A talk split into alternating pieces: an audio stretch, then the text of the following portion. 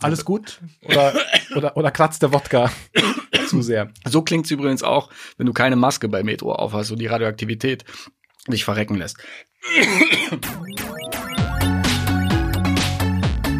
News, News, News. Games, Games, Games. Pl pl pl plus, plus, plus. News Games Plus. News Games Plus, diesmal mit einer Spezialepisode zum Thema Game of the Half Year Edition. Aus Gründen sprechen wir diesmal nicht über Tagesaktuelles aus der Gaming-Branche, sondern über die Spiele, die wir in diesem Jahr gespielt haben, Markus. Genau, das passt ja sehr gut. Äh, Anfang Juli, da kann man, finde ich, schon mal kurz zurückblicken. Bestimmt. Hast du viel gespielt in diesem Jahr? Ich habe so medium viel gespielt und vor allen Dingen muss ich sagen, ich habe mir echt ein bisschen schwer getan, diese Liste zusammenzustellen, weil bisher nicht so wirklich viel wahnsinnig Geiles dabei war. Aber wir greifen vielleicht ein bisschen vor schon. Deswegen lass lieber mal äh, langsam starten. Okay, äh, wir können ja entspannt. Hast äh, du denn viel gespielt? Ich habe sehr viel gespielt. Ich habe massiv gespielt, auch wenn es ein komisches Gaming-Jahr war. Schon, oder? Also Ja, war's. Auf jeden Fall hatten wir ja auch in den letzten Wochen hin und wieder mal angedeutet, dass wir ein bisschen unzufrieden sind mit den Spielen, die rausgekommen sind und den Spielen, die angekündigt waren.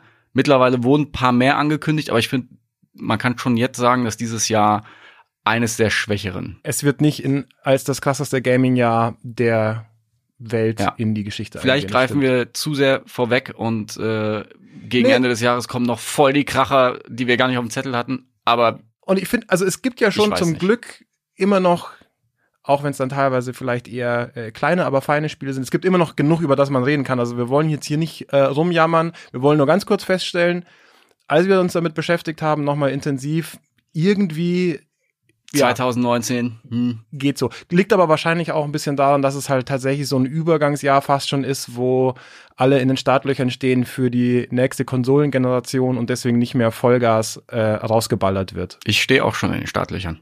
Ich äh, hätte schon gerne die nächste Generation. nicht? Kriegen wir aber nicht. Kriegen Deswegen, wir nicht. Deswegen müssen wir uns nochmal mit dem alten Käse Ja. beschäftigen. Und ja, ich würde Ja. sagen, Und- legen wir direkt, nee, wir legen Was? noch nicht direkt los. Wir wollten, wir wollten ja noch ganz kurz erwähnen, dass das Ganze natürlich hier eine höchst, höchst subjektive Angelegenheit ist. Also wir Ist wollten ein bisschen drüber quatschen, was so für uns die geilsten Spiele des letzten halben Jahres waren. Wir haben nicht alles gespielt, du hast viel gespielt, ich habe nicht ganz so viel gespielt, aber selbst wenn du noch so viel gespielt hast, du kannst auch nicht alles gezockt haben. Deswegen hier nur, es geht wirklich rein um Sachen, die wir gezockt haben, über die wir uns eine persönliche Meinung bilden konnten. Deswegen verzeiht uns, wenn euer Lieblingsspiel vielleicht jetzt nicht gleich in unserer, ich glaube, Top 3 wollen wir machen, Ja. oder? Auftaucht. es ist so ein bisschen eine Personality-Episode. Man lernt uns ja dann auch besser kennen, wenn man weiß, was wir für Spiele mögen. Sag mir, was Findest du nicht? spielst und ich Genau. sage dir, wer du bist. Genau. Aber was hast du denn, Klingt wie ein Spieletipps-Quiz. Entschuldigung. äh, was hast du denn ähm, in diesem Jahr nicht gespielt? Du hättest es aber gerne gespielt. Gab es irgendwelche Titel, wo du jetzt so im Nachhinein sagst, boah, hätte ich mir mehr Zeit genommen? Ja, ich hätte ganz gerne Sekiro ausprobiert. Sekiro. Habe ich nicht gemacht. Shadows Die Twice. Genau. Und da ich nicht so auf Sterben stehe und ähm, ich schon weil mir nicht sicher war, ob mir das Spiel wirklich taugt oder ob das nicht wieder sowas ist, was mir krass auf den Sack geht und was ich dann nach kürzester Zeit irgendwie weglege, habe ich es mir eben nicht gekauft und deswegen auch nicht gespielt. Du bist kein äh, Dark Souls Nein, überhaupt nicht. Aber Freund. aber Sekiro, aber Dark Souls auch deswegen nicht, weil mich dieses äh, Fantasy-Setting nicht so anmacht. Und Sekiro hätte mich vom Setting her total angesprochen und ähm, aus anderen Gründen, würde jetzt glaube ich ein bisschen zu weit führen, ähm, auch. Deswegen hätte ich es gerne, deswegen hätte ich es gerne angespielt, hab's nicht geschafft. Ähm, ja, deswegen genau eins äh, eins der Spiele, die ich dieses Halbjahr noch nicht geschafft habe. Das andere ist äh, relativ neu, Bloodstained, dieses neue, äh, diesen quasi Castlevania Nachfolger, der ziemlich gehypt wird gerade Kickstarter, oder? ähm, der damals über Kickstarter auch finanziert wurde, genau. Auch eine Geschichte, in die ich noch nicht reinschauen Okay. konnte. Und naja, Ace Combat 7 ist leider auch mir durch die Lappen gegangen und auch das scheint ja ein sehr, sehr gutes Spiel geworden zu Julian, sein. Julian in der Regie äh, ist Ace Combat ein gutes Spiel. Ace Combat ist auf jeden Fall mein Game des Jahres. Das ist auch das einzige Game des Jahres, glaube ich, Ja, für dich. Also, naja, und äh, CTR, aber da reden wir vielleicht ein anderes Mal drüber. Ja. Ähm, nee, Ace Combat, super krass geil. Und auch äh, das andere Combat, was dieses Jahr rausgekommen ist, das Mortale Combat, Ah. fand ich auch gar nicht so kacke. Haben wir auch nicht Was gespielt. ist denn CTR für eine komische Abkürzung, Julian? Crash Team Racing. Ah, Uh, vielleicht kommen wir noch zu diesem Thema. Vielleicht. Ja. So, das war, waren die Spiele, die du nicht gepackt hast im ersten Halbjahr. Ja. also waren zumindest ein paar von denen, äh, die eventuell, wo ich mir denke, die hätten vielleicht in der Liste landen können, wenn ich sie gespielt hätte. Ist es, ich aber ist nicht. es jetzt äh, dein Pile of Shame oder sind es Spiele, die du jetzt komplett vergisst danach? Nee, die will ich schon, die will ich schon nochmal spielen. Wobei, wie es halt so ist mit dem Pile of Shame, wer weiß, äh, wie viel Wie davon man es wird. abtragen kann tatsächlich. Das also stimmt. ich glaube, ein Sekiro werde ich wahrscheinlich nicht mehr anpacken, weil das ist ja auch so ein Spiel, da weiß man, wenn man das wirklich spielen will, dann muss man Wochen investieren, damit das überhaupt irgendwie Sinn ergibt. Deswegen könnte ich mir sehr gut vorstellen, dass ich das wirklich nie zocken werde. Sekiro und Bloodborne und so, es es ist so ein Lifestyle. Da Ja. musst du so ticken. ja, genau. Und, Ich weiß nicht, ob äh, wir so ticken. so hart bin ich nicht. ja, Aber ähm, Softies. gibt's denn Sachen, die du nicht gespielt hast? Ich bin relativ stolz auf mich, auch so was Pile of Shame angeht. Ich habe paar Sachen aus dem letzten Jahr abgearbeitet, äh, Assassin's Creed Odyssey zum Beispiel. Ich bin gut durchgekommen durchs Jahr. Ach, der feine Herr hat sogar noch ein bisschen was oben drauf Ich habe gesattelt, ich ja. hab performt dieses Jahr. Mhm. Ähm, bin so stolz auf dich. Eine Sache, wo ich mir jetzt im Nachhinein so ein bisschen denke, ah, vielleicht bin ich dazu schnell nach 30 Stunden ausgestiegen oder 30, 35 Stunden. The Division 2. Da hatten wir ja eine schöne ähm, YouTuber-Kampagne Anfang des Jahres, die wir in der Ukraine gedreht haben, hier bei Studio 71. War eine schöne Zeit. Also ich war monatelang mit der Welt von Division beschäftigt und dann kam das Game raus und ich fand's geil. Also Mhm. Stand jetzt, ähm, war geil. Äh, Julian und ich haben sogar mal in einem Squad zusammengezockt mit ein paar anderen Leuten. War mega geil. Wir leider nicht, weil damals hattest du ja noch keine Xbox und Das ist korrekt. ich hatte Und auch wenn ich eine Xbox. gehabt hätte, hätte ich es auf der PS4 gespielt, wo die normalen Leute sind, Markus. Die normalen, coolen Leute spielen auf der PlayStation 4. Ja. Auch da gehen wir jetzt nicht weiter drauf ein, Ja. weil Aber ähm, füllen, ich hatte so ein bisschen das Gefühl, dass da noch mehr drin gewesen wäre, weil es ja schon ein fettes Paket ist. Klar, haben wir auch schon drüber gesprochen, jetzt so privat untereinander. Es ist schon immer derselbe Käse, man ballert irgendwie immer in denselben Missionen dieselben Leute tot. Aber wenn man da einmal hier Level 30 ist und die Story durch hat, verändert sich einiges in der Welt. Und ich war dann einfach überfordert. Das ist so mein, mein Ubisoft-Phänomen, was bei mir, was mich immer so überfordert, wenn zu viele Icons auf einmal auftauchen und ich, ich dann nicht mehr weiß, was soll ich denn jetzt als nächstes machen? Und das war irgendwie der Fall. Und nach über 30 Stunden habe ich dann mich nicht mehr äh, drum geschert, Leute zu finden und irgendwie den Julian zu verhaften, um irgendwie aber 30 Stunden ist ja auch schon. Nee, war schon in Ordnung, ja. Also wenn das, wenn das dann äh, ja dein einziger Regret ist Ja, äh, in diesem so. Spielerhalbjahr, dass du nur 30 Stunden der Division 2 gespielt hast, muss ich sagen, Respekt. ist halt so ein Game as Service und so, da könnte man ja eigentlich mehr Klar, Zeit Ein reinstecken. Kumpel Habe ich aber nicht gemacht. Hat, glaube ich, mittlerweile 400 Stunden äh, in The Division 2 verbracht. Respekt. Naja, Res respektable Leistung. Ähm, aber ansonsten keine Regrets. Gut, ja, da bin ich, äh, wie gesagt, sehr stolz auf dich. Äh, Das ist ja fast schon eine übermenschliche Leistung. Ja, dieses Jahr, da performe ich immer. ähm, dann würde ich sagen, lass uns doch zu, Zu- zu unseren unseren Top 3 Top kommen. 3 2019, Game of the Half Year. Oder? Wer, wer, wer soll denn Komm, fang anfangen? du an. Fang ich an. Platz 3. Was Okay. ist Platz 3 bei dir? Äh, Platz 3 ist, und das nicht nur, um den Julian glücklich zu machen, tatsächlich Crash Team Racing bei mir. Ein Whoop.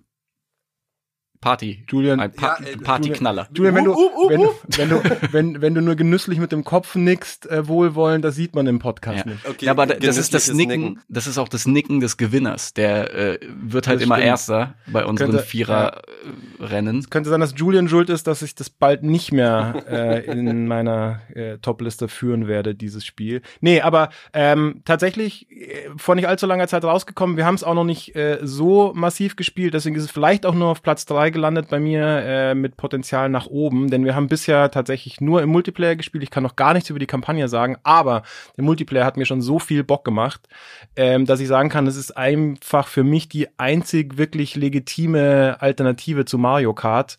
Und ähm, ja, einfach super schön, super schön gemacht, äh, mit Liebe aufbereitetes Remaster, Remake, nee, ein Re Es ist, es ist ein Mittelding. Es ist eigentlich ein Remaster, aber es ist schon so verbessert worden, dass man schon fast von einem Remake sprechen könnte. Also hier schön 4K, äh, ja, alle Strecken oder viele Strecken aus den ver- verschiedenen Teilen. Genau, es äh, sind drei in einem Teilen, die es glaube ich gab und alles schön reingepackt, ein paar paar nette Goodies, irgendwelche äh, Zusatzcards, die es gibt, Genau, Features, ja. Skins, Ja. echt nett gemacht, also Und also auch wenn es vielleicht eines Tages dafür sorgen wird, dass wir hier äh, vielleicht noch Kollegen, aber keine Freunde mehr sind, äh, es ist einfach ein absolut geiler Multiplayer-Spaß. Auf jeden Fall, was ich geil finde, ist, dass es auf Skill ankommt. Bei Mario Kart hat man Genau. häufig das Gefühl, dass man, wenn man Erster ist, bestraft wird aus Prinzip, dass man so gut ist. Und hier, wenn du Erster bist und keinen Fehler machst und irgendwie mit deinen, I mit deinen Items noch gut umgehst, hast du zumindest Ja. bessere Chancen, dann auch als Erster anzukommen. Ist ein bisschen schon auch so, dass natürlich die, die weiter hinten sind, bessere Waffen bekommen und so. Also man ärgert sich oft äh, grün und blau, aber genau, es stimmt. Man, Ja. man, man kann schon mit Skill und, äh, und, ein bisschen Glück einfach das noch ins Ziel retten. Es, führt zu richtig super spannenden Ja. Situationen. Also Ich erinnere mich an eine Situation, wo ich eben Erster war über zwei Runden und dann habe ich gegen Ende wirklich einen Fahrfehler gemacht und wurde dann von unserem äh, Kollegen Cyberkrille überholt. Und das war wirklich natürlich ärgerlich, aber es war mein Fehler und deswegen hast du am Ende irgendwie so ein anderes Gefühl, dieses, ach, beim nächsten Mal pack ich's. Und bei Mario Kart ist halt so, ja klar, kommt wieder die blaue, äh, hier der blaue Panzer und äh, genau, tötet mich. kannst du fast schon von ausgehen. genau, und irgendwie. ich werde ja, Siebter automatisch. So. Genau. Ja, also man Und das kann finde ich geil. vielleicht so runterbrechen. Ich glaube, beim, bei, bei Mario Kart sind gefühlt neun äh, von zehn äh, Rennen reine Glückssache und bei Crash Ja. Team Racing ist es eher so, weiß ich nicht, vielleicht drei von zehn Ja. oder 50-50, so. Ja, Crash Team Racing auf jeden Fall eine sehr gute Wahl. Wer es damals nicht gespielt hat, äh, nicht nicht weiter schlimm. Es ist auch im Jahr 2019 ein guter Kart Racer. Auch noch so eine Sache, die mich freut, weil ich fand das damals schon gut. Wir haben es aber ähm, fast nie gespielt, weil keiner diesen vier äh, Player-Adapter für die Playstation hatte. Ich hatte einen. Und echt? Mhm. Oh Mann, du warst Krasser einfach schon Typ, immer, du warst uns einfach schon immer ein das Stück, war dieses äh, dieses dieses L-Ding. Dieser Boomerang. Dieser ja, Boomerang. ja. Genau, ja. Na, bei uns hatte den keiner und zu zweit ein Funracer spielen ist einfach, äh, ja, witzlos. Und deswegen freut es mich umso mehr, dass das Spiel jetzt nochmal zu quasi alter Stärke Ja. zurückfindet und wir es ohne Probleme zu vier zocken können. Was ich noch mal anmerken muss, Ja. was mir äh, negativ aufgefallen ist, Was ist negativ aufgefallen? das, das liegt aber daran, dass ich kein äh, lokalen Vier-Player-Racing-Game-Ding auf der PS4 mal gezockt habe, dass wenn man der erste Player ist, alle Einblendungen der äh, PS4 genau oben in dein Trophies. kleines Quadrat Links Trophy oben. kacke und man Ja. sieht dann einfach nichts mehr. Ja. Grober Fehler. Ja, aber das ist Also ja kann man- das, es, und das ja kann man- System. Und das kann man zum Glück ja ausschalten in den Systemeinstellungen. Kann man, aber es hat auch. System. Beknackt, ja. Wir haben es ja so gemacht, also jetzt äh, in dem Fall, äh, als ich es erlebt habe, hat ja Markus extra die Trophies freigeschaltet, um dich auf dem ersten Platz zu irritieren. So war's ja. Okay. Ich habe extra mit Macht dem Sinn. leeren Controller gespielt, damit äh, die Einblendung kommt, äh, Controller bitte laden. Genau. So, aber genug zu Crash Team Racing. Was ist denn bei dir auf Platz drei, lieber Mein? Platz drei hatte ich schon mal erwähnt äh, in unserer Rubrik äh, Was zocken wir gerade vor ein paar Wochen. Mittlerweile habe ich es durchgezockt. Ein französisches ähm, Survival-Horror-Game in einem sehr interessanten Setting. A Plague's Tale. Ähm, Wenn ich kurz klugscheißen darf, A. Plague Tale heißt Oh. das tatsächlich. Oh, scheiße. Ja, du hast recht.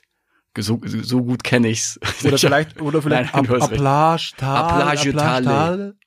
Ähm, Rattenspiel im Mittelalter, Ah. so nenne ich es jetzt einfach mal, ähm, mit einer Grafik, die unglaublich ist, wo ich mich echt gefragt habe, wie bekommt es so ein äh, unbekanntes, unbekanntes äh, Studio aus Frankreich, das vorher irgendwie keine geilen Spiele gemacht hat, Unglaublich im Im- Allgemeinen oder nur für so ein kleineres Studio sehr äh, beachtlich? äh, im Allgemeinen auch. Also es sieht wirklich, geil wirklich aus. geil aus. Also Okay. ich habe äh, stellenweise einfach mal den Controller zur Seite gelegt und habe dann irgendwie mir angeschaut, wie der Wind durch den Wald bläst und im Hintergrund irgendwie so ein Schloss auftaucht. Also Mhm. das sieht für ein, ich will es jetzt nicht Indie-Game nennen, es ist eher so ein Double-A-Spiel. Ja. Ähm, nicht klein, nicht zu groß und ähm, sehr, sehr klassisch gehalten. Also es ist jetzt kein neuartiger äh, Quatsch mit 50.000 Optionen, sondern sehr, sehr straight Du weißt, was du, was du zu tun hast. Du hast äh, Crafting-Elemente, die dich nicht überfordern. Du hast ein Gameplay, was sich immer weiter, also immer mehr komplex wird im Laufe der Story. Also du wirst auch nicht komplett irgendwie überfordert gleich am Anfang mit 17 Aktionen, die du kannst, sondern man baut immer darauf auf. Also so wie früher nun mal Spiele funktioniert. Klassischer Spieler. Ja, richtig, richtig schön gemacht, wo du weißt, das ist, äh, da haben sich die, die Franzosen was gedacht äh, und wollten so ein Action-Game, Horror-Thriller-Game äh, für Leute wie uns rausballern. Mhm. Und deswegen hatte ich so ein wohlig warmes Gefühl in den 12 bis 15 Stunden, äh, als ich das gespielt habe. Top Story, ist ein Setting, was endlich mal was anderes ist. Also Mittelalter mit irgendwie zwei Kindern, ähm, die sich gegen Ratten und irgendwelche K- Inquisitatoren äh, be behaupten müssen, ist nun mal etwas, was man vorher nicht gesehen hat.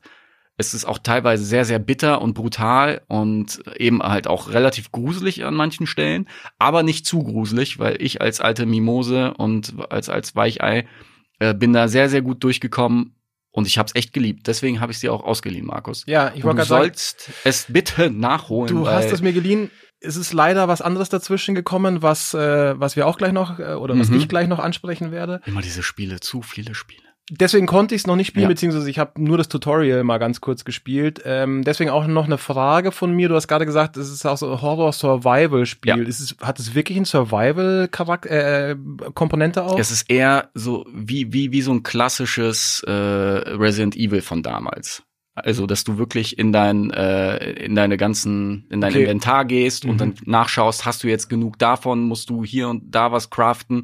Das ist halt eben kein. Aber eher so, habe ich genug Lebenstränke Genau. äh, dabei und Genau. so weiter. Also kein, genau. äh, nicht wie man es heutzutage kennt, äh, so Survival-mäßig. Nee. Ich muss überhaupt erstmal rausfinden, wie ich was craften kann und Ge- tausend genau. Sachen. äh, klassisches. Survival-Horror und Okay. äh, was das Craften angeht, ist es so auf einem Niveau von einem Last of Us. Mhm. Also es Das ist Teil des gut. Gameplays, aber es ist jetzt nicht Weil das zu ist, viel. Das ist sehr gut, weil das ist auch so das Maximum, was ich Genau. mir an Crafting geben kann, weil Es- alles darüber hinaus bedeutet für mich Arbeit und das mag Ja. ich nicht in einem Videospiel. Und ich äh, habe mich da echt schön überraschen lassen. In den ersten 30 Minuten dachte ich mir, hm, ähm, war Hm. das jetzt die richtige Wahl, Hm. äh, da jetzt 40 Euro auszugeben? Da hatten wir auch schon drüber geredet. Das ist jetzt so ein Game, wo man dann vielleicht im Zweifel auf, äh, äh, auf, auf eine Preissenkung wartet. Ah, nee, es waren sogar 50 Euro, die ich ausgegeben habe. Mhm. Für so ein 10, 12, 15 Stunden Game. Aber am Ende hat sich halt echt gelohnt, weil es war genau das Singleplayer-Erlebnis, was ich gebraucht habe in den letzten Wochen. Deswegen für alle, die sich nicht so ganz einig sind, ähm, jetzt schön im Sommer schön einsperren, äh, schön Vorhänge Pest- zuziehen Schön und Pestspiele spielen. Pestspiele mit irgendwelchen Monstern, die dich auffressen. Also das ist meine klare Nummer drei. Wäre auch weiter oben, wenn nicht andere Dinge dazwischen gekommen wären. Okay, also hat dich richtig begeistert. Ja. Cool. Sehr schön. Ja, werde ich auf jeden Fall auch noch weiter zocken bei nächstbester Gelegenheit. Kommen wir zu Platz zwei. Bei mir Was ist bei dir auf Platz zwei, Markus? ist es tatsächlich Apex Legends geworden. Hm. Auch wenn wir letztens noch ein bisschen drüber gejammert haben, dass da nicht mehr viel nachkam. Und das stimmt auch. Ich finde, sie müssen jetzt nachlegen. Season 2 ist ein Schritt in die richtige Richtung, aber da muss noch wesentlich mehr gehen, finde ich. Deswegen hatte ich zuletzt ähm, auch wirklich die Lust ein bisschen dran verloren. Aber als es rauskam, und es war ja so ein totaler Überraschungshit, das war ja wirklich, also es, es gab irgendwie quasi Gerüchte und zwei Tage später äh, Bam, war das war Ding draußen. da und man konnte sich sofort äh, für Umme runterladen. Ähm, hat mich das wirklich begeistert und ich habe das Tage und Wochen lang wirklich ausführlichst gespielt. Gesuchtet. Irgendwann, man könnte sagen, gesuchtet. Es ging dann irgendwann tatsächlich äh, ein bisschen den Bach runter mit der Motivation, aber ähm, gerade auch für ein Spiel, das man wirklich komplett kostenlos spielen kann, aber nicht nur deswegen, ähm, ja, war das für mich eine Zeit lang, einige Wochen war das wirklich der absolute Knaller und hat mir so viel Spaß gemacht wie kein anderes Battle äh, Royale Game. Royale Game. Royal. Und äh, ja, auch einer der äh, besten Shooter für mich in der letzten Zeit im Allgemeinen tatsächlich. Mhm. Ja, meine Battle Royale Story war ja so, dass ich mir das alles angeguckt habe als alter Consolero, was da auf dem PC mit PUBG ablief. Es gab ja Hm. eine Erfolgsmeldung nach der anderen, Steam-Rekorde wurden geknackt. Und ich habe mir dann bei YouTube mal irgendwie ein Rocket Beans Video angeguckt, habe gemerkt, okay, das, was ich vorher so als komisches ähm, Early Access Steam Game äh, irgendwie betrachtet habe, ist ein Phänomen. Also wirklich ein neues Genre, Ja. kann man schon fast sagen. Und es hat was. Also wenn man ähm, den Rocket Beans Jungs 40 Minuten dabei zuschauen kann, wie sie einfach im Gras liegen und niemanden killen, dann ist das einfach Entertainment Value. Also auch wenn man es spielt. Das stimmt. Allerdings fand ich, also es, Ja. ich habe dann eher PUBG erstmal erstmals spielen können, als es dann endlich für die Xbox auch rauskam. Da muss man natürlich dazu sagen, es war eine mittlere technische Katastrophe und äh, dann tut man dem Spiel vielleicht so halbwegs Unrecht. Mhm. Aber da habe ich so ein bisschen die Faszination nachvollziehen können, aber es hat mich noch überhaupt nicht gehuckt. Das war mir alles zu clunky und zu umständlich Mhm. und teilweise auch wirklich dann zu dröge. Ähm, das erste Mal, dass mir Battle Royale wirklich Spaß gemacht hat, war dann mit Blackout und dann kam relativ bald eben Apex Legend und hat das hat noch mal einen draufgesetzt. Na, bei, bei mir gab's noch die Zwischenstufe mit Fortnite. Das habe ich tatsächlich auch noch mal in dieser in diesen Anfangsmonaten, weil Klar. das natürlich ein äh, Free-to-Play-Konsolengame Mhm, ja. war, was halt so ein bisschen zugänglicher war und auch von der Steuerung Habe ich auch. Das hat mir auch kurz Spaß gemacht, aber wirklich nur sehr kurz. Ja. Da war bei mir super schnell die Luft wieder raus und deswegen war ich mir auch nicht sicher, ob dieses Battle Royale Ding überhaupt mich äh, Mhm. längerfristig begeistern äh, kann. Und naja, wie gesagt, spätestens Apex Legends hat mir bewiesen, ja doch, das äh, kann schon sehr geil ich, ich sein. gebe dir schon recht. Ich, ich, ich war mir schon sicher, dass mich das begeistern wird, aber es musste das richtige Game kommen. Bei Blackout war ich auch so hin und her gerissen. Cool, dass es jetzt was gibt. Gleichzeitig hat's mich nicht so gekickt, hatte dann auch irgendwie seine Gründe. Und Apex war dann einfach, hat alles richtig gemacht. hat alles richtig gemacht und hat sogar, finde ich, wie soll ich sagen, so ein bisschen äh, was Innovatives auch gehabt, weil es diesen äh, Koop-Charakter mit dem, dass man mit einer Taste alle Sachen spotten Pingen, kann und pingen pingen, kann, kann ja. und so weiter. Also die hat, hat dieses Zusammenspiel von Leuten, ich möchte nicht sagen revolutioniert, aber auf jeden Fall noch mal eine Stufe weitergetrieben und ja, also das war einfach ein absolut rundes Gesamtpaket. Es war halt im Gegensatz zu anderen Spielen, die dann auch noch irgendwie auf dem PC erschienen sind, kein, es war kein MeToo-Produkt, Genau. sondern das war, wie können wir das jetzt weiterdenken? Weil welche Features können wir mit einbauen? Ich Genau. fand auch die Dreier-Squads cool. Ja. Am Anfang war, war die Atmosphäre auch richtig, richtig angenehm und nett, egal welche fremden Leute du dann im Squad hattest. genau. Man konnte sich immer gut äh, irgendwie, man konnte gut kommunizieren. Jetzt mittlerweile, hatten wir auch schon mal drüber gesprochen, ist so ein bisschen, ich glaube, wenn man so den Dampfer verpasst hat und dann nur noch so gelegentlich reinguckt, Wer jetzt einsteigt, der wird sich vielleicht ein bisschen über die hm, teilweise wirklich räudige Community auch äh, echauffieren und so weiter. Äh, das ja, mag wobei sein, ich glaube, das ist immer so ein Phänomen bei Spielen, die dann Klar, zu groß werden. Aber aber davon hatten wir es ja tatsächlich Ja. erst letzte Folge, deswegen würde ich fast sagen, genug äh, Apex Legends äh, gelobt und äh, über die Community gelästert. Was ist denn dein Platz zwei, lieber Lukas? oh, wir sind schon bei Platz zwei. Ja. Markus. Also wir waren ja bei Platz zwei, aber wir sind schon bei meinem Platz zwei. Mhm. Jetzt muss ich ein bisschen ausholen. Okay, ich Ähm, lehne mich mal zurück. Lehn dich zurück. Ich erzähle dir jetzt eine Geschichte. Ähm, zu Grundschulzeiten, Mitte der 90er, hatten wir bei uns in der Siedlung einen dubiosen Kumpel. Das war so einer, wussten gar nicht, wie wir warum wir den kannten. Es war halt einer, der in der Siedlung immer unterwegs war. Und irgendwann hat er uns eingeladen, mich und meinen Kumpel Jam, und hat uns zwei Sachen gezeigt, die mich zutiefst verstört haben. Sein Penis. Nein, nicht seinen Penis, zum Glück nicht. Er hat, aber, aber nah dran, Markus, er hat das ähm, Pornotape von Pamela Anderson und Tommy Lee reingelegt. Und ich habe zum ersten Okay, Mal also Tommy Lees Penis, das ist wirklich Tommy Lees ja. Penis. Ich habe zum ersten Mal quasi so etwas in der Form gesehen. Früher gab es kein Internet Mitte der 90er, ähm, kein zugängliches. Deswegen war das für mich so, what? Wa- Was machen die beiden da? Und das zweite, was mich zutiefst verstört hat, war Resident Evil 2. Das ist kein Witz. Das war bei, bei dem einen Besuch hat er beide Sachen präsentiert und danach bin ich rausgegangen, war ein komplett neuer Mensch. Mein Kopf läuft gerade Sturm. Ja. Oh, weil ich glaube, diese, diese zwei Fakten, die bieten so viel, so viel Stoff für saudumme Witze. Blöderweise fällt mir kein einziger Ja, aber ein auch jetzt. psychische Analysen, was quasi dann aus mir geworden Ja. ist. Aber, aber in welcher Reihenfolge hat er das denn präsentiert? So wie ich es gesagt habe. Erst, erst so, guck mal, ich habe was richtig krasses auf VHS. Dann hat er diese Kassette da reingespielt. Und dann zum Runterholen, äh, runterkommen Resident Evil. Nee, wir haben keine Schweinereien gemacht, es war einfach nur so, oh, krass. Der hat, der kommt an den äh, harten Stoff ran. Das war da quasi die die Message bei bei ihm. Und Resident Evil hat mich wirklich Wie alt wart ihr da? Grundschule Ähm, tatsächlich. 11, Also, 12, also es kam doch 97, 98, also 12, 13. okay. Also ja, heutzutage Ja. wahrscheinlich spät für äh, irgendwelche Pornos. Also ich nehme mal an, dass äh, die Jugend von heute früher konfrontiert wird mit dem Glied von Tommy Lee oder vergleichbaren. Anzunehmen, ja. Ähm, aber für mich war das damals, also ich kam wie, wie aus dem Krieg zurück nach diesem Besuch bei Adam. Ein Wechselbad der Gefühle. Genau. Und das hat mir halt gezeigt, dass Resident Evil mit seinen ganzen Der hieß auch noch Adam. Ja, Der hat euch quasi aus dem Paradies verjagt. Ja. ähm, Resident Evil hatte halt einfach so diese Aura.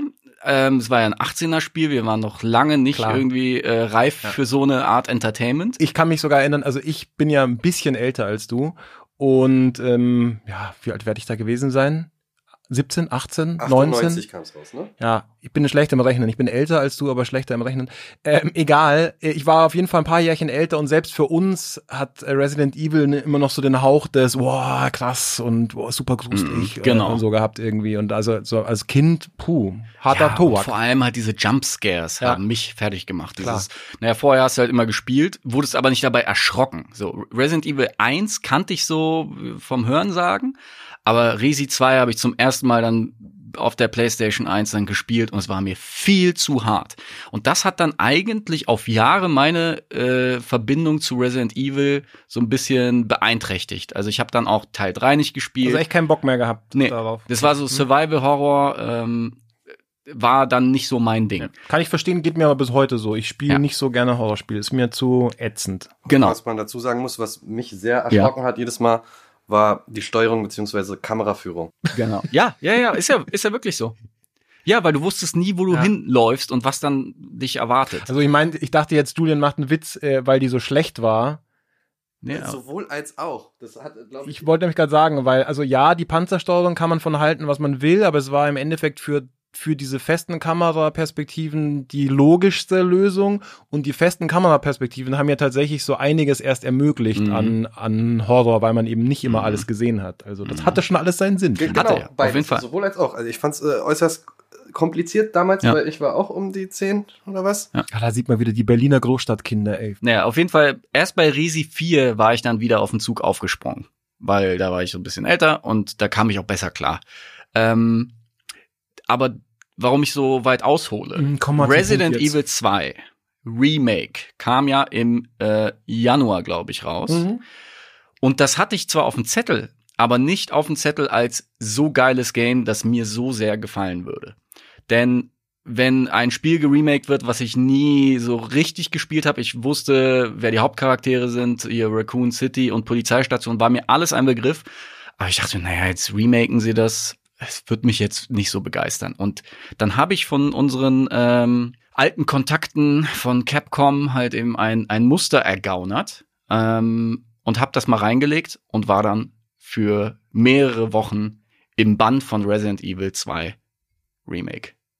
Das war eine komplett andere Erfahrung, logischerweise, als, ähm, Damals? als damals, weil es ein neues Spiel in dem Sinne ist. Es hat, es hat ein anderes Gameplay, ähm, Over-Shoulder, Camera, du hast ganz viele andere Elemente, der Aufbau der Levels ist komplett anders. Das Einzige, was noch dran erinnert, ist eben das Setting, die Charaktere, aber die Inszenierung, alles aufpoliert aufs Level 2019. Mhm. Und weil es auch meiner Meinung nach nicht so gruselig ist. Also es ist, ähm, es gibt natürlich immer noch Jumpscares, Echt? aber es gibt nicht so diesen Psychofaktor. Du bist nicht so, das sind halt Monster, die dann teilweise auf dich zukommen. Damit ein komme ich ein bisschen besser klar. Trashig wahrscheinlich. Genau, es ist ja ja Aber- schon schon cheesy. Ich habe ähm, gerade ein paar Ex-Kollegen bei Spieletipps, die ähm, tatsächlich meinten, sie finden es mega, mega spannend und mega gruselig und sie können es kaum weiterspielen, weil sie es so ätzend finden irgendwie. Ja, bei, bei mir ist es, ähm, ich unterscheide eben zwischen diesem cheesy äh, Jumpscare-Horror und so einem richtigen psychologischen Horror. Mhm. Da, äh, so, so, was zum Beispiel Silent Hill damals immer gemacht Ja. hat. So, so Brainfucks. quasi. richtige Brainfucks mit Geräuschen, die du nicht aus dem Kopf bekommst und wo du dann wirklich Albträume bekommst. Ja. Hatte ich äh, eine Zeit lang auch so eine Phase, wo ich das richtig geil fand. Ich weiß nicht, ob ich das wiederum heutzutage noch in der Form ertragen würde. Ja. Fakt ist, Resi 2 hat mich nicht so gegruselt, wie, wie ich gedacht hätte, Mhm. weil ich da auch so ein bisschen bei dir bin. Ähm, wenn ich abends zum Entspannen wie eine Runde zocken will, dann will ich nicht angespannt irgendwie in meinen Controller beißen müssen.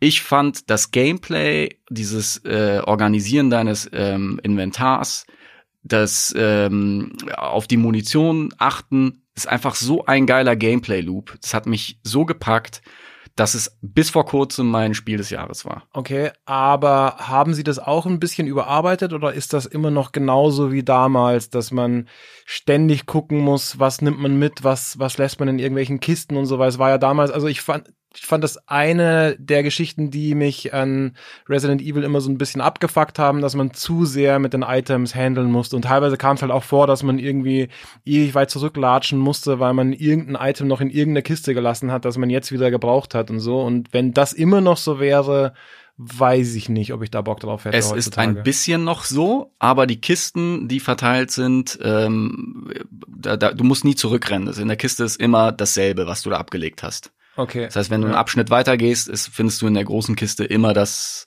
was du da Mhm. halt äh, hinterlassen hast. Natürlich musst du viel organisieren, aber das macht's halt so geil, weil du dich immer entscheiden musst, lohnt es sich jetzt im Treppenhaus diese drei ähm, Zombies halt wirklich zu killen und sie sind sehr, sehr schwer zu killen. Also teilweise durch zwei, drei Kopfschüsse ähm, sind sie halt immer noch nicht tot. Und du musst dann immer planen, wenn du weißt, okay, ich muss hier noch mal durchs Treppenhaus später zwei oder dreimal, dann killst du sie lieber und äh, nimmst halt irgendwie die Munition dann äh, in Kauf, dass du die halt äh, verlierst. Oder du sagst, naja, ich bin jetzt wahrscheinlich durch mit dem Kapitel. Ähm, ich weiß nicht, was was für ein Gegner dann oder, so ein Mini-Boss mich jetzt erwartet. Ich spare mir die Kohle, äh, die Kohle, die, die Muni lieber auf Mhm. äh, und versuche den halt auszuweichen. Und das ist halt auch so eine Challenge, ähm, den halt irgendwie zu entkommen. Also die Mechanik, das Gameplay ist so perfekt angepasst. Also das, das, das, das Gute von damals gepaart mit der Usability von heute. Es ist ein modernes Game äh, in einem Setting, was, was viele Leute lieben und eben äh, ein Spiel, das auch Leute wie mich dann begeistert, also die eigentlich keine nostalgischen Gefühle haben für Ah, das Mann, alte ey. Resi. Es Vielleicht ist muss für ich mich das auch ein noch Muss. zocken. Es ist Ja, ein Muss und ich, Mann. ich sag dir, es ist nicht so gruselig. Es ist natürlich stimmungsvoll, aber bis auf die paar Aber für mich Jumpscares. spricht nicht nur die Horrorgeschichte dagegen, sondern auch, dass die Gegner sehr schwer zu killen sind. Das ist für mich auch immer so oder oft so eine unbefriedigende Geschichte, wenn man da irgendwie e- eins nach dem anderen reinballern muss und die fallen und fallen nicht um. Und so Item-Management, weiß ich auch nicht. Also ich bin skeptisch. Auf der anderen Seite war Resident Evil 2 damals so ein geiles Spiel. Ich fand das, ich fand es äh, noch, noch viel besser als den ersten Teil.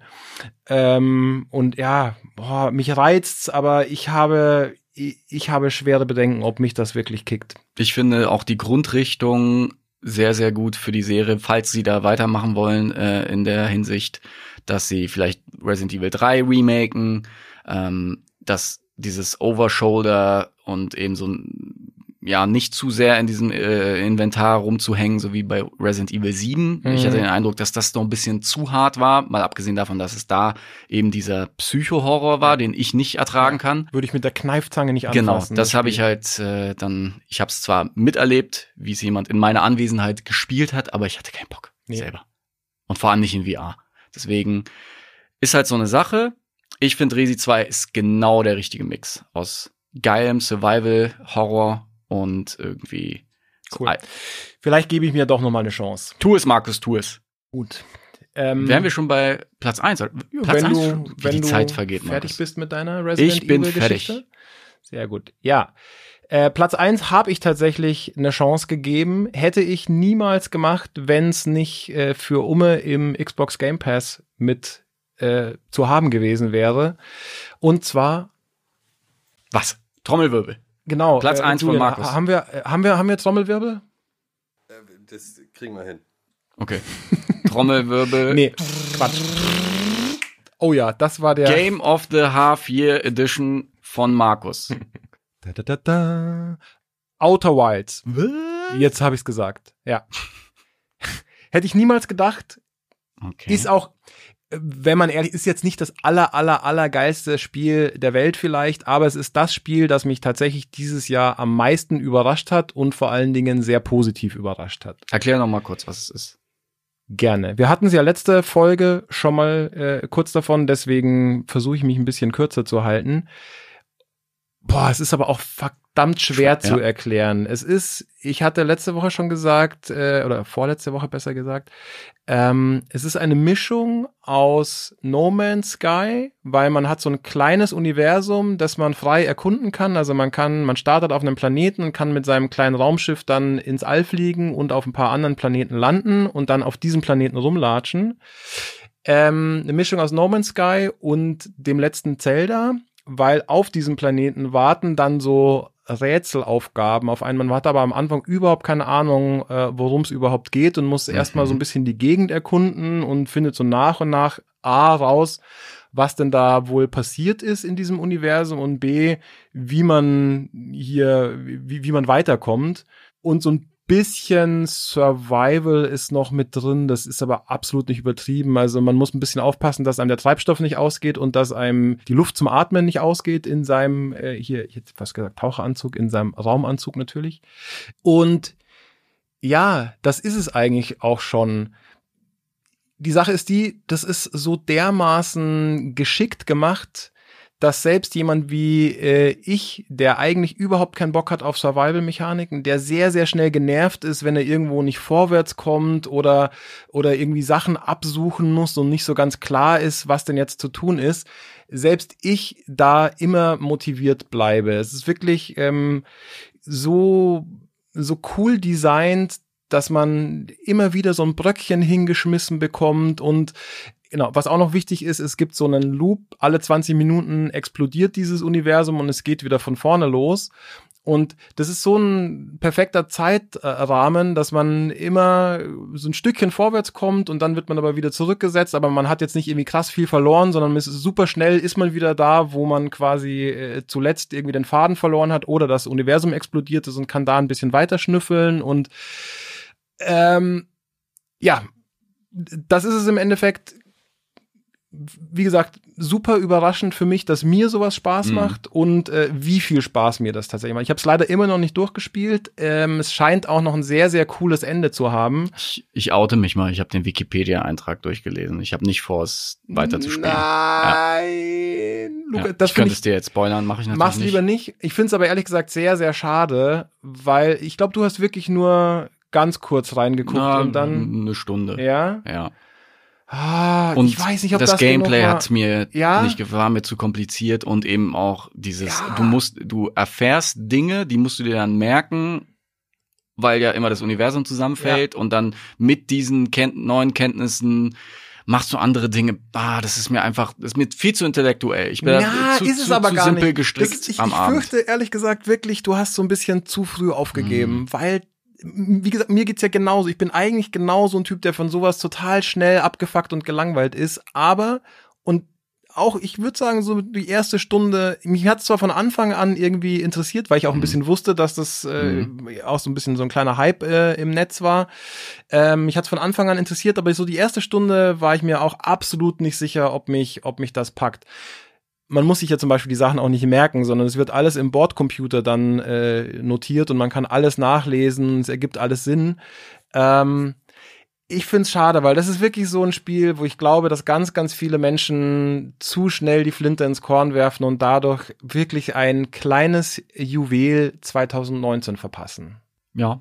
Auf der Ja, anderen Seite kann machen? ich's verstehen. Ja, klar, ist, ist halt manchmal so. Ja, genau. äh, Manchmal äh, ist man nicht Ähm, auf einer Welle. Ich kann es auch verstehen, weil es sieht auch jetzt nicht wahnsinnig geil aus, Mhm. äh, so. Also es ist jetzt kein, äh, kein, kein absoluter Grafik, keine Grafikbombe und so weiter.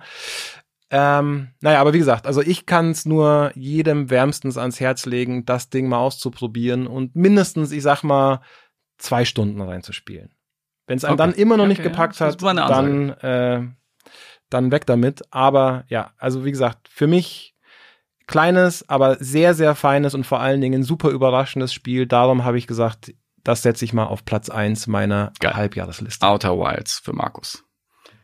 Mein Game of the Half Year 2019, Markus, ist Metro Exodus. Punkt. Ich habe Metro vorher nicht gespielt. Ja, Hast du Metro vorher gespielt? Ja, ich, ich wollte gerade sagen, ich find's sehr lustig.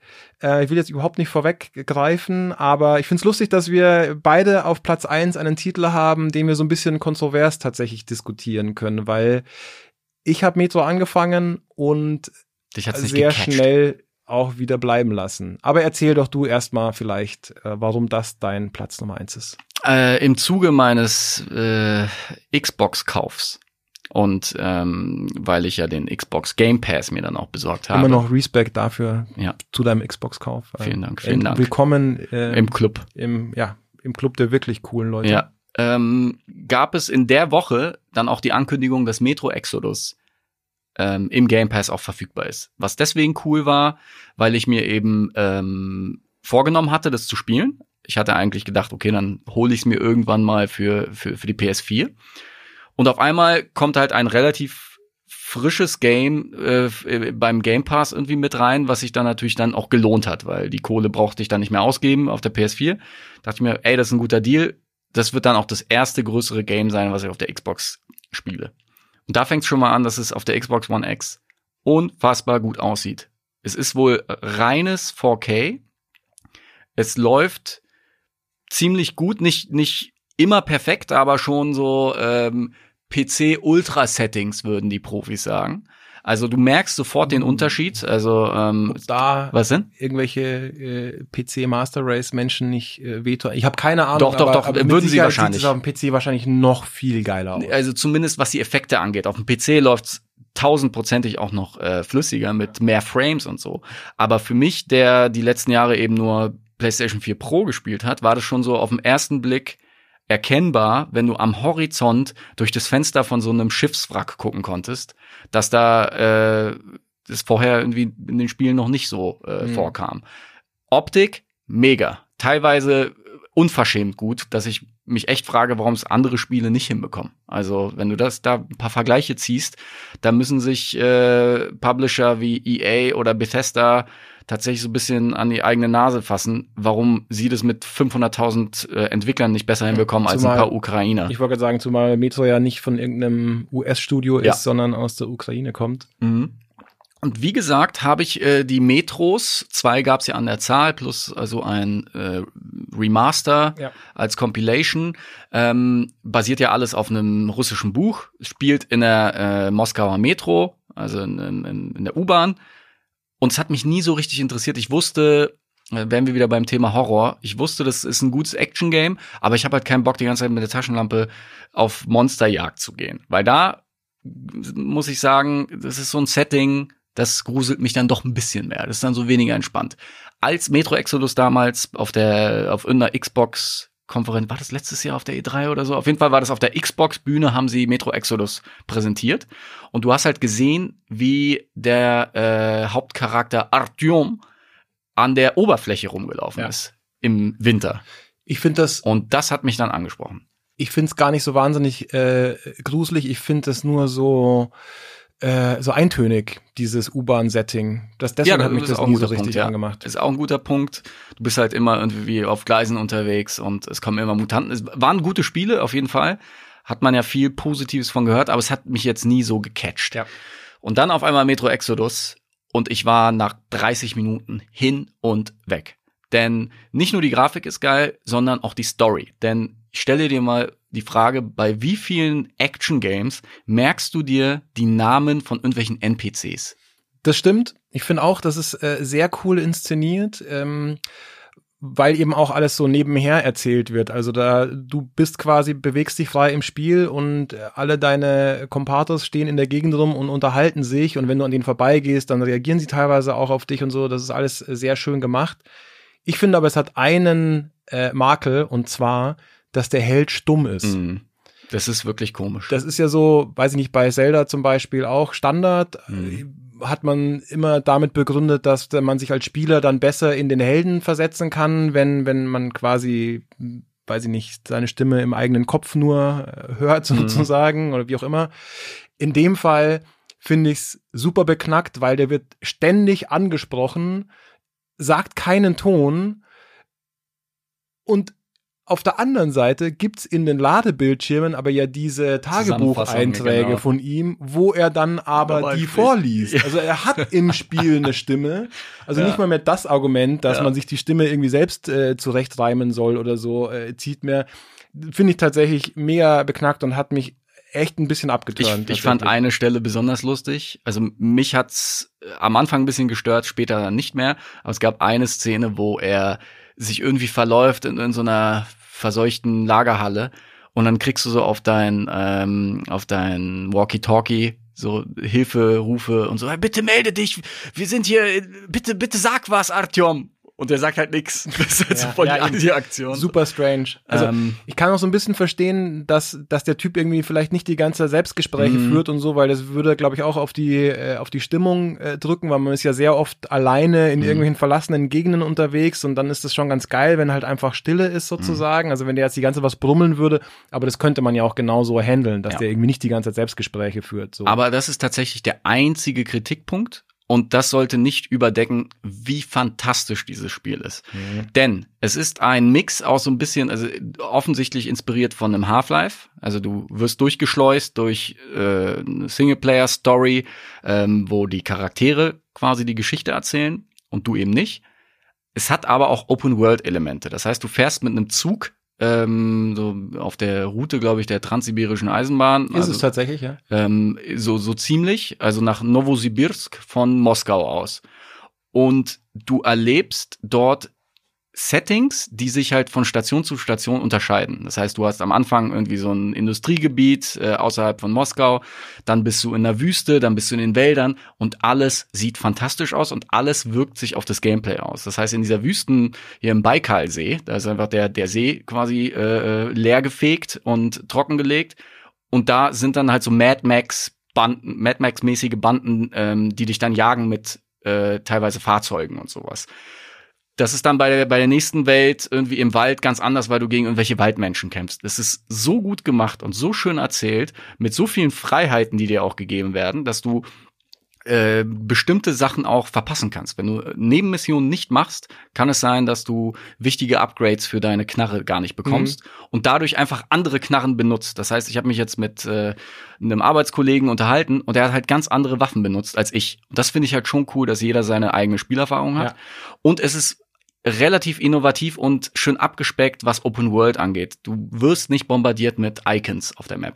Ich finde auch das, wo du gerade bei der Map bist, ganz cool, dass es alles so ein bisschen, wie soll ich sagen, so ein bisschen realistisch Ja. löst quasi. Du Ja. hast deine Map und deinen Kompass dabei, auf die du immer wieder äh, gucken musst und so weiter. Also das ist echt ganz, ganz cool gemacht. Und was mega ist, dass es äh, sehr organisch abläuft. Das heißt, wenn du auf die Map guckst, brauchst du wirklich eine Stelle, wo du dann aus deinem Rucksack deine, deine äh, Map rausholen kannst, um drauf zu gucken. Das kannst du nicht mitten im Kampf machen. Ja. Das heißt, es, Genau. die, die Zeit läuft im Hintergrund immer weiter. Auch wenn du craftest, was zum Beispiel bei einem Last of Us immer bedeutet, dass du ins äh, Menü gehst, Zeit bleibt stehen, du craftest irgendwas. Oder ist es so? Oder, äh, äh, oder ist es gerade Bei Last of Us eine falsche Erinnerung?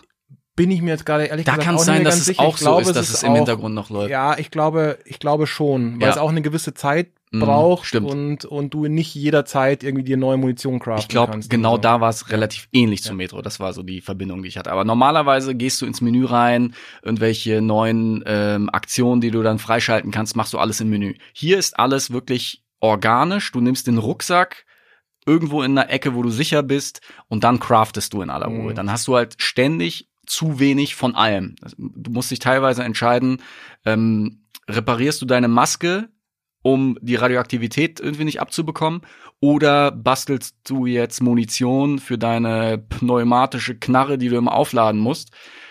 Und dieses, dieser Druck, den du die ganze Zeit hast, äh, dein Inventar zu managen, weil da gebe ich dir recht, wenn, wenn das nicht dein Ding ist, ständig ähm, auf Munition zu achten und auf deine Items, dann könnte es ein bisschen überfordernd wirken.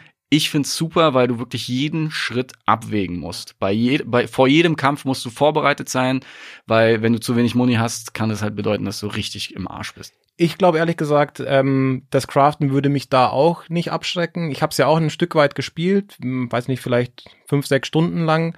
Äh, fand das da tatsächlich auch noch überschaubar und absolut zumutbar. Ich fand aber eine Sache absolut nicht zumutbar, warum ich das Spiel dann zur Seite gelegt habe. Ich bin mir beim Zielen vorgekommen wie besoffen, weil das Ding, also ich habe es auch auf der Xbox äh, One X du damit gespielt. andeuten, dass die Ukrainer so einen Besowski-Modus da eingebaut haben? Nein, legen mir bitte nicht wieder solche Sachen Okay, in den okay, Mund. okay, hätte- hätte ja Lukas, sein können, Bevor wir hier wieder einen Shitstorm auslösen. Ja, genau. Wie jede Folge. Genau. ähm, nee, ich möchte damit sagen, dass das Spiel, wie gesagt, ich habe es auch auf der X gespielt und selbst da Sorry. ähm, alles gut oder, oder, oder kratzt der Wodka zu sehr. So klingt's übrigens auch, wenn du keine Maske bei Metro aufhast und die Radioaktivität dich verrecken lässt. Alles gut? Ja. Sehr gut. Dann weiter im Rant. Ähm, mein Punkt ist, ich hatte einen zu harten Delay auf dem, auf der Steuerung einfach. Also ich finde wirklich, ja, ich hätte es fast gesagt, eine Sekunde, das ist natürlich völlig übertrieben, aber auf jeden Fall einen absolut merkbaren Delay zwischen ich steuere in eine Richtung und äh, das Spiel führt den Befehl aus. Und dadurch hat mir das Ballern überhaupt keinen Spaß gemacht. Ich bin überhaupt nicht reingekommen, es war überhaupt nicht intuitiv, sondern immer wenn ich quasi schnell reagieren musste, habe ich in der Luft rumgerührt wie so ein, wie so ein Spacko. Und ähm, ja, das hat mir auf Dauer einfach ähm, ja die Laune verdorben und hatte ich keinen Bock, das weiterzuspielen. Ballern ist tatsächlich anspruchsvoll. Es ist äh, nicht so wie in anderen Games, wenn du irgendwie Shooter kannst, dass du hier alle Monster mit Kopfschuss erledigst. Hier musst du vor jedem Schuss gut vorbereitet sein, die richtige Position haben und dann halt richtig zielen. Ich weiß, was du meinst. das ist okay. ja, aber, aber ich weiß, was du meinst. Es ist, es hat schon, es hat so einen komischen Effekt. Es ist einfach nicht so easy und nicht so geschmeidig beim Zielen. Ich weiß nicht, was sie damit bezwecken wollten. Ähm, mir ist aber ein Feature aufgefallen, dass, ähm, das, da hatten wir auch privat drüber gesprochen, dass im Nachhinein ein Patch rauskam, der ähm, ermöglicht hat, den Motion Blur runterzufahren, weil der verstärkt diesen Effekt noch. Also keine Ahnung, Ja. die wollten unbedingt irgendwie, dass es so filmreif aussieht. Das hat dann dafür gesorgt, dass du bei so hektischen Ballereien noch mehr Probleme hattest zu schießen. Aber irgendwann war ich eine Maschine, muss ich sagen. Irgendwann Ich habe ich glaube, alle Mutanten per Kopfschuss. Das ist tatsächlich ein Spiel, dem werde ich noch mal eine Chance geben, auch dann ohne den äh, Motion Blur vielleicht. Ich hoffe, ich komme da rein, weil ich habe prinzipiell auch mega Bock drauf. Das Setting macht mich äh, macht mich super an. Ähm, ja, ich pff, fand's wirklich schade, dass das so äh, die, die, diese diese Schwammigkeit, so kann man es glaube ich am besten ausdrücken, eine mir leichte das Schwammigkeit. Ganze so so verleidet hat, weil ich mich nie so richtig äh, als äh, nie, nie so richtig so gefühlt habe, als ob ich das Ding unter Kontrolle hätte. Und das ist finde ich auf Dauer dann ein unbefriedigendes Gefühl. Und wenn es am Anfang des Spiels schon so ist, wo die Gegner noch relativ easy sind, dachte ich mir, boah, wie wird das nur, wenn wenn später so richtig knackige Ich finde es eigentlich von kommen. Anfang bis Ende relativ schwer, aber das macht auch so den Reiz aus. Also es ist echtes Survival. Also da kannst du äh, in jeder Minute überwältigt werden von irgendwelchen radioaktiven Mutanten und dann denkst du dir Scheiße. Und das ist schon wirklich, also du bist mental auf einem ganz anderen Level, wenn du Metro spielst, als wenn du einen stinknormalen Shooter äh, wie Gehirn aus und losballern. Hier muss alles geplant sein und du fühlst dich wirklich wie in dieser postapokalyptischen Welt umgeben von irgendwelchen Fledermausmutanten. Klare ich- Empfehlung. Sowas finde ich eigentlich auch geil, solange ich das Gefühl habe, ähm, es liegt an mir, wenn ich verkackt Mhm. habe und nicht daran, dass ja das Spiel halt irgendwie Hm. die Steuerung nicht irgendwie Ja. so geil am Start hat. Sind Aber- wir uns bei unseren äh, ersten Plätzen nicht so ganz einig. ja, Bei- ich, ich bin gespannt, wie es ist, wenn ich den Motion Blur mal ausschalte. Wie gesagt, dem Spiel werde ich auf jeden Fall noch mal eine Chance geben. Sehr gut, Markus. Das will ich auf jeden Fall mal Das lobe ich mir. Und vielleicht ist es dann ja am Ende des Jahres doch auch in meiner Top 3. mal gucken. Uh, Man weiß es nicht. Was sind denn ähm, Spiele, die es nicht in die Liste geschafft haben und warum? Bei dir.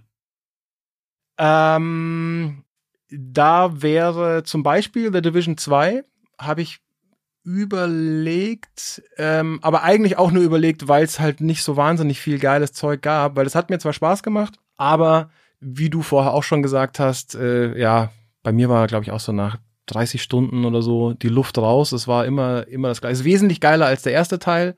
Ich hatte meinen Spaß damit, aber ein Überhammer war es irgendwie nicht. Bei mir auf der Liste nicht gelandet, ist Tetris 99 für die Switch.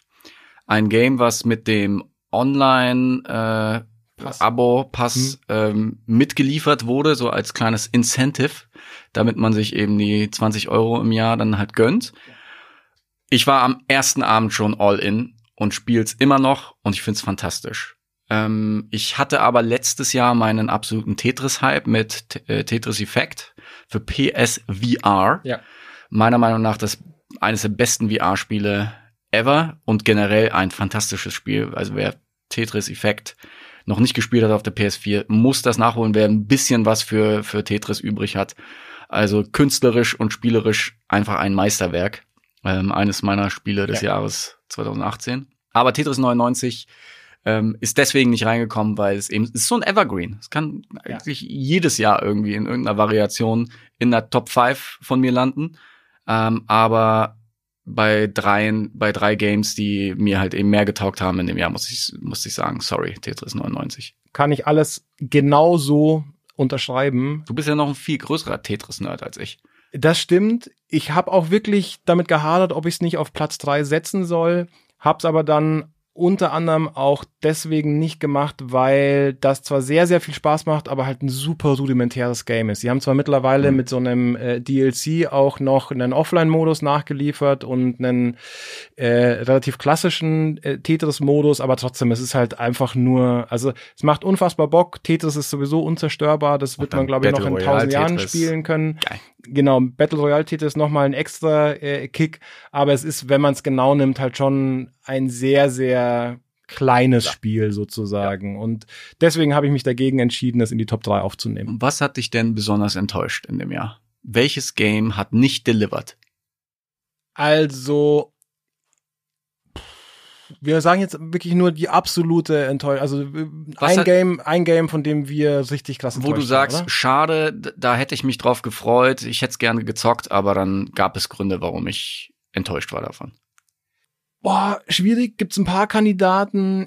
Ich würde mal sagen, wenn ich mich für eins entscheiden müsste, Entscheide dich für eins. Left Alive. Und zwar, ja, das Left Alive, da weiß ich nix von. Was, was ist Left Alive? das spielt in dem Front Mission Universum, also so äh, riesen Kampfroboter äh, Gedöns. Man ist aber eigentlich äh, auch, also man ist in diesen Kampfrobotern teilweise unterwegs, aber auch sehr viel einfach nur zu Fuß und äh, muss so Stealth Aufgaben erledigen. Das hat mich vor allen Dingen deswegen angemacht, weil a ich das Setting relativ ungewöhnlich finde, so gelungene äh, Kampfroboter, also so Battle Mac Spiele Mhm. gibt's halt sehr sehr wenig finde ich und in letzter Zeit äh, erst recht. Ähm, und es war zumindest als Art Director der Typ involviert, ich seinen Namen habe ich jetzt leider gerade nicht parat, aber der auch für die Metal Gear Solid Artworks verantwortlich war und als Hardcore Metal Gear Fan habe ich dann natürlich auch darauf ein Auge geworfen. Man könnte sagen, äh, man hätte es kommen sehen können. Äh, das ganze Mhm. Spiel stand irgendwie schon länger äh, unter nicht dem besten Mhm. Stern und der Trailer, der dann rauskam, sah auch irgendwie sehr unterwältigend aus. Deswegen es ist es eigentlich keine große Überraschung, dass es scheiße wurde, aber dass es dann wirklich so scheiße wurde. Also ich muss dazu sagen, ich habe es nie selber gespielt, aber die die Tests äh, waren einfach vernichtend. Ähm, das fand ich dann schon enttäuschend, weil wenn das so ein, ich sag mal so ein 70er geworden wäre, ich glaube, ich hätte auf jeden Fall reingeguckt. So. Ich, ich hätte reingeguckt bei Anthem, dem angeblichen Iron Man Simulator, wie es damals immer beschrieben wurde. Ja. Und dann ist es so unglaublich gebombt, dieses Spiel. Es sollte ja so ein Battle geben zwischen Division und Anthem, was so Game as Service angeht, des Frühjahrs. Aber das war gar keine Competition.